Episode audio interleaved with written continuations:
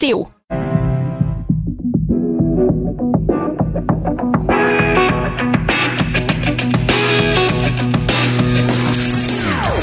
Des opinions bien à elle.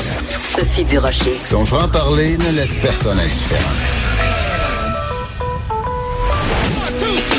On n'est pas obligé d'être d'accord. Bonjour tout le monde, c'est Sophie Durocher. On est vendredi le 19 juin 2020. 19. On l'a-tu, ce chiffre-là? 19, ça me fait penser à la COVID-19. C'est un mot que je veux, un chiffre que je veux plus jamais voir de ma vie. On va faire comme dans les ascenseurs. Vous savez, dans les buildings, dans les ascenseurs, il n'y a pas d'étage 13 parce que ça porte malheur. Alors, je pense qu'on va éviter à partir de maintenant les, les 19. On va dire qu'on est le 20 juin 2020, tiens. Comme ça, on va éviter d'avoir à prononcer le mot 19. J'espère que vous allez bien aujourd'hui.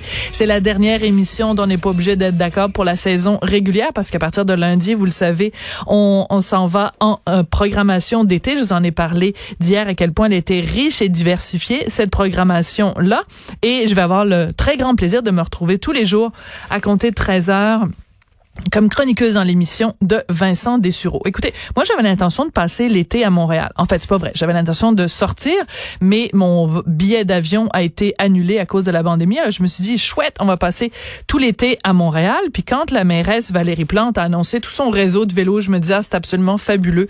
Puis je m'imaginais me promener avec mon mari et mon fils dans à travers toutes les les rues de Montréal rendues accessibles au vélo.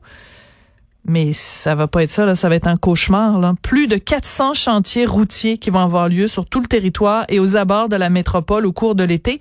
Alors, on nous a dit qu'il y avait pas de festival cet été, pas de festival de jazz, mais ça va être le festival du cône orange. On s'en va rejoindre nos collègues de TVA Nouvelles. Saccager les finances du Québec,